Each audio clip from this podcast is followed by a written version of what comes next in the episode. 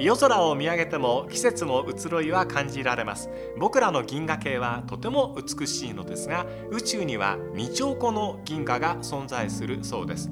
え僕らの太陽系は天の川銀河。え直径およそ10万光年。太陽からの光が届くまでに8分間。天の川の光は10万年かけて届きます。ミルキーウェイとかギャラクシーとかビアラクテアとかビアラテアとか呼び名はいろいろ。今日は名前の話をしようと思います。えこんにちは。倉敷そうです。ラジオクラッキー。今日はベン・メイブリーさんとお送りします。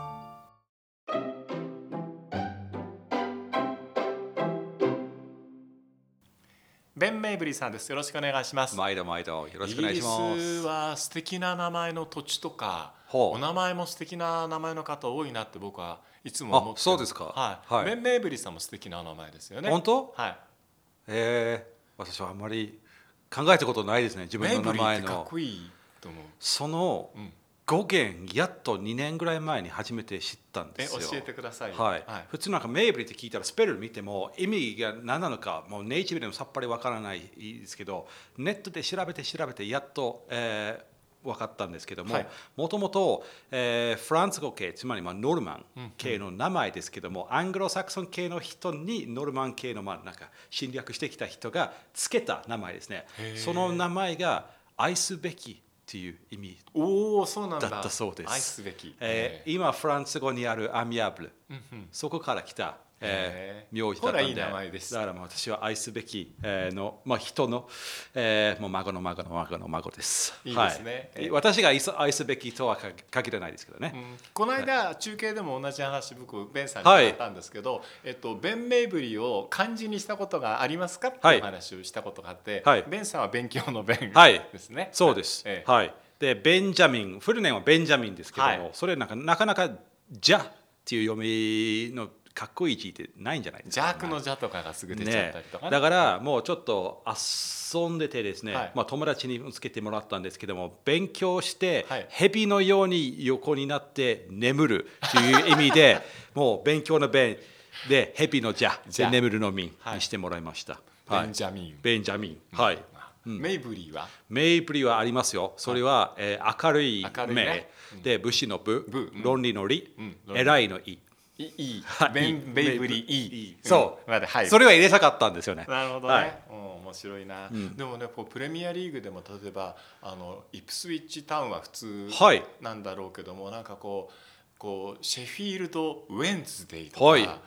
僕は素敵な名前だなと思いますね。そう、うん。まあそこの職場そこの、えー工場の休日が水曜日だったので、えフットボールとかスポーツをやる休日は水曜日、ウェンズデーだからじゃあ、はい。ウェンズデーというクラブの名とかなったら、ね。昔スターズデーというクラブもありましたしあスターズデーもあったんですか？ま昔ですねもう百何十年前の話ですけどもそう。木曜日にそれが休日なので休みだからスポーツができるっていう、そうですね。その歴史がシェフィールド・ウェンズデーというのにまだ残ってますね。えいいですね。こう素敵なメイさん好きなこうクラブ名とかありますか？クラブ名、そうですね、まあ、響きがいいのは結構あるんですけど、クイーンズパーク・レンジャーいいズとか、ですよね。クイーンズバーグレンジャーズとそう、かね。でみんな大体 QPR って呼ぶんで、わまあさすがにクイーンズパーク・レンジャーズで毎回呼ぶの英語でも長いんですけども、え QPR ってなるんですけど、クイーンズパーク・レンジャーズってやっぱ響きがすごくいいなっていやそうなんですよ。思僕います。QPR だとどうしてもあの店主のキューピーマヨネーズのキューピーが出てきてしまうので あクイーンズパークレンジャーズと呼びたいと、はい。はいはいえ常にこう思ったりうん。するんですけども、はい。ねこうまあ、ヨークシャー系のバラの紋章とか、はいはいはい。ろんなこの歴史も調べると、ん。エンブレムまで素敵になってくるし、こう歴史も紐解きたくなるような、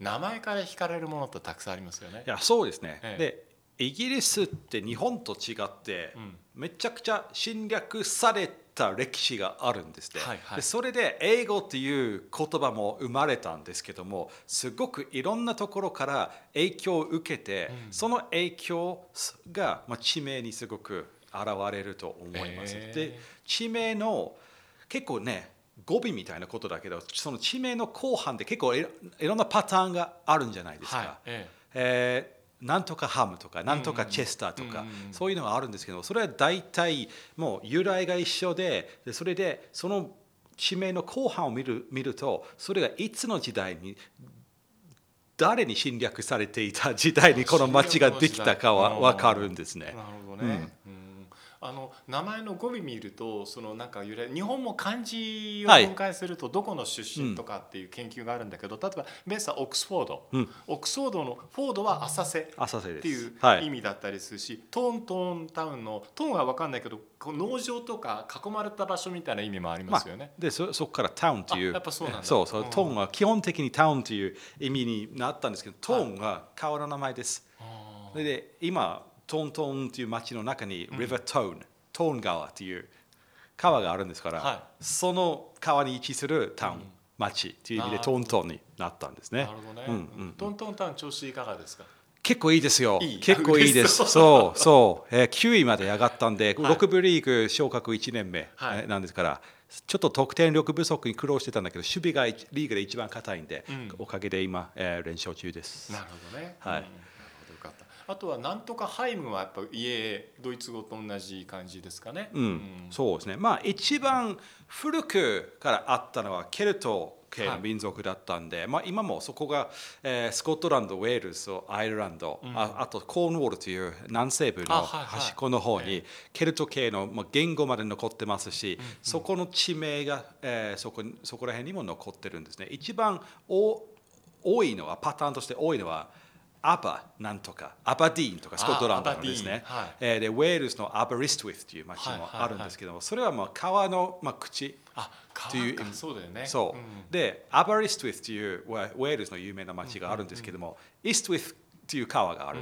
うんうん、でそその、えーまあえー口川川口の方はアベリストウィスという町のところなんで、そこの地名ウェールズスコットランドコーンウォールアイルランドにケルト系の地名がたくさん残ってるんですけどもその後、まあえー、ローマ帝国から、はい、えー、人たちがちょっと侵略して,、してきましたけどもそこでロンディニウムという町を作ってそこが今のロンドンですね。あそうなんだ。その由来が不明だそうで、一番わからないのが一番有名な町なんですね。小説はあるんだけど、どれも説得力があんまりないらしくて、ロンドンのドンは下り坂とか丘とかそういう意味がありますよね。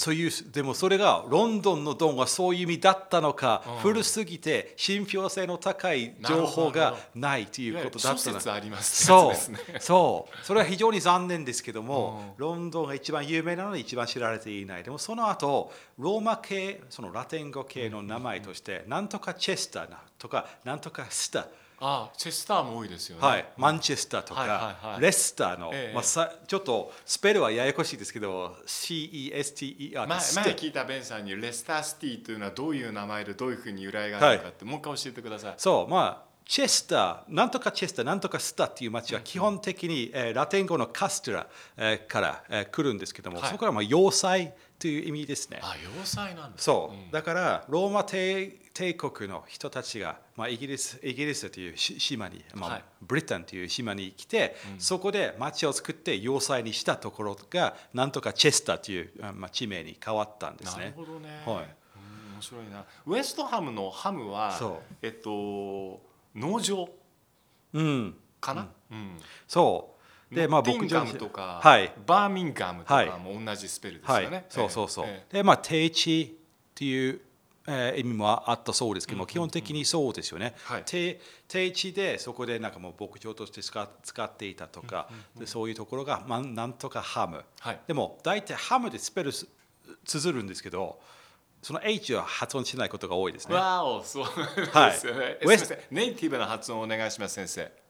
例えば、えー、ノッティンガムは、まあ、ノッティンガム、うん、だけど、例えば日本語表記がフットボールでちょっと、うん、えー、何パターンかあるのが、はい、フルムですね。あやっぱね。フラム。はい。まあ最近はフラムが多いかなと思いますけど、今でもフルハムというそうですね。はい、表記見たりしてて、そこがまず間違ってるなと思います。はい。じゃあ先生、次トッテナム教えてください。トッテナム。トッテナム。はい。だけどそうね、ハムって書くんですけども、はい、その A も大体なんかもう最後にくっついている時点であまり強くないんですよ。ちょっと弱い防衛になるので、あまり強調して発音しないので。ええ。アムというよりウムってなる、そう。あなるほどね。だからトットナム、うん、なるほど。トットナムとかねがありますね。日本語の発音そのプレミアリーグのチームの中で、一番違和感を覚えるとかここは直したいなと思うところってベンさんありますか？あ私もフラフルハムを見たらそれが直しか直したかったんです、ね、フルハムは直したかった。だからはい。私は、か表記なんかもう私たちね中継をやったりしててスタメン表とか、はい。えーまあ、流れとか代表とか、えー渡されるんですけどもそれになんか表記がフルハムになってたとしても私はそれをスルーしてフルハムって読みまあますね、そうでしょうね。そうそう、ん。うん。確かにね、はい。うん。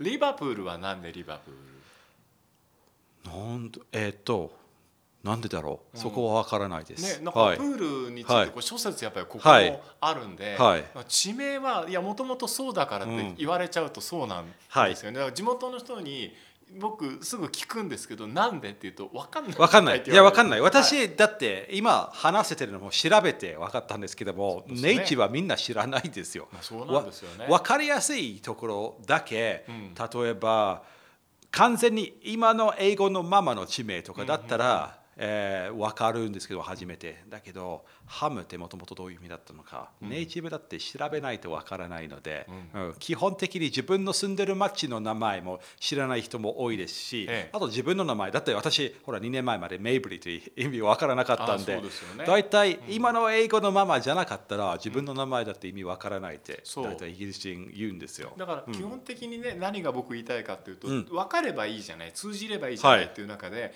日本語の中継っていつも選手表記とかって異常な情熱を燃やしてネイティブに近づけようとかあるいは近づけないでこの表記のままでやろうかっていうところがあって、あの統一表記って作れないんですかっていうファンの方にも聞かれたりするんですけど、ん無理っていう話をいつもするんですよ。はいまあ、局によってまた全然それは違うものだし、基本的に選手たちも誰だか分かればいいよってだから本人がこう呼んでほしいという以外は別に何の名前でもいいじゃないっていうふうに思うことが多い。私は何の名前でもいいとは思思わないですが、えっと、カタカナ表記っていう、まあ、50音数の中でこれが間違ってる。これもっと近づけることが可能なのになんでしないかって思うことはあるんです。そこは直したくなりますけども。でも問題の一つとして正しい発音が一つしか存在しないわけではないからです。英語の中ででもですね例えば、えー、ニューカッスル、でそれはカタカナ表記の中でそれ一番近いかもしれないんですけど、うん。私はニューカッスルって言わないですよ英語で、うんうん。私ニューカッスルって呼ぶカーソルだけどニューカッスル出身の人はニューカッスルって言ってます。ああなるほでど。も私毎日メールしてしてるぐらい仲がいいニューカッスル出身の友達がいるんですけど、会話して私がいきなりニューカッスルって言ったら、なんで俺の名前バカにしてんだよってえ怒る人言われいる。のそういやだだから私の名前私の発音ではニューカッスルって発音しないと不自然そうになるんですよ。かそうか。訛りが結構地域によってもありますもんね。そうそう、ん。で私の南部で、うん。結構標準英語の感じですから、それにニューカーソルって言うんですけどなるほどね。ニューカッスルは北部で北部訛りではそのカーソルの伸ばすんじゃなくて短い A になるからうんニューカッスルになるだからカタカナ表記を現地発音に合わせようと思ってもじゃあ現地発音ってどこの現地なの、はいっていう問題になります、はいうん。それが標準英語なのかニューカッスルという街の喋り方に合わせるのか、でそれで2パターンになりますんで、だから正解が一つだけしかないというわけではないあの英語もそうですしヨーロッパの言語の多くはアクセント記号がつはいいているものがある、あるいはこうおしまいから2つ目の母音のところにアクセントがつく傾向が多いっていうのがあるんだけど、日本は肯定アクセントっていうものの中で、うん。ここにアクセント記号っていうのがあるようなないような言語じゃないですか。はいはい。例えばこう英語の人の名前はここでアクセントをつけて呼びましょうっていうのがあるけどこれも鉛があったりすると変わっちゃったりすることってあるんですか、うん。あるはい。ありますあります。あありますじゃあ一つじゃないんですねやっぱり一ねつじゃない。うん。一つじゃない。標準英語の中でも変わりますし、はイングランドの地方によって変わったりして、うん。それでイギリスアメリカで全然違うこともありますし、えだから正解が一つしかないことじゃないかもしれません、ね。でそこにもちょっと問題があります、もうそれも名前によりますね、うん。この名前だったら誰が読んでもこの読み方しかないということケースもありますけども、はい。あくまでケースバイケースですし、うん。でカタカナ表記するする時点で文字にもしてしまうのでそれで固定してしまう確かにね。感じもありますよね。うん。それでちょっとそれで一つが定着してしまってあ実はこれもっといいのがあったのにで後から思うとなかなか、えー変えられない、まあ、ラッシュフォードとかもそうですけどね。ラッシュフォードはネイティブは？ラッシュフォードいそれはカタカナ表記できます？や難しいですけど、はい。ラッシュフットかな。ラッシュフットはい。うん。だから、えー、4にするんじゃなくてフでフそれに小さい「つ」を入れるか入れな入れないか、うんうん。で「ド」かなね、うんでもオックスフォードという地名があるんじゃないですか。なんとか FORD ではいはいはい、フォードってカタカナ表記になるというパターンが定着しています。そうかそれ地名でも人名でも。うんうんだけど実はオックスフォードだってオックスフォード。なるほどね、はい。そうですよね。そう。だから上手なのあれば日本語って母音が5つしかないんですよ、はい。もっとあるはずなのに、はいはいはい。つあいうえおだけで済ませようとするので、まあ、ここにちょっと難しさがあるのかなと。難しい。あとは最後にこれを僕ちょっと言っておきたいのは、はい。あのオランダ語の G を日本は H の表記にすることが多くて、はい。例えばマンチェスター・ユナイテッドの監督はエリック・テンハフというふうにはい。統一表記では出るんですけど、はい。オランダの人にハフって言ったら100%通じない、はい。これを G で発音してはい。ハグと言ったら、はい。オランダの人は頭の中で変換して彼はハフのことを言ってるんだなっていうふうに分かってくれるけど、はい。初めからハフって言われると H なのかはい。F なのかも彼ら分からなくなってしまうので、はい。点ハグを僕は引きそうさせたいなと。イギリス人にもオランダ人がそんな話をしてくれます。あ。やっぱり、えーえオランダ語に英語と同じような H があります。うん。で例えばハンツという名前のね。頭の H はい。それは英語の H と一緒なんで、え。で G は確かに英語の G と違うんだけど、はい。イギリス人とか英語英語の H とかにとにかくオランダ語非ネイティブが っていう音が 発音ができない変 できない 場合それを H にすするとオランダ語にも H があるんでその文字じゃないぞっていう違和感を感じるので、はい。だから、まあ、日本語のガキグゲ語とか英語の G の音に合わせてくれれば、それ違和感がない。そうです。だから、ルーツ・フレットって言えなければ、はいそれをルーツ・フレットにするんじゃなくて、はい。ルーツ・グレットにした方が自然。だからテンハフも、テンハハフとかにするんじゃなくてハグ、テンハグ。そうなんです。でまたこれ少しネイティブになるとデニス・ベルカンプはどう作るかはい。デニス・ベルカンプ。っていうね、はい。うん。イギリス人はもうこれも時代がもう少し古い時代だったんで、合わせようとする努力が今ほどなかったかもしれないですけど、なるほどね。ブーキャンプうんというまあそこも含めてね、こうはい。世界の言葉を知るっていうのはフットボールの面白さでもあるので、はいはいはい。またこの話しようと思います。はい。ベン・メイブリーさんでした。ありがとうございました。ありがとうございました。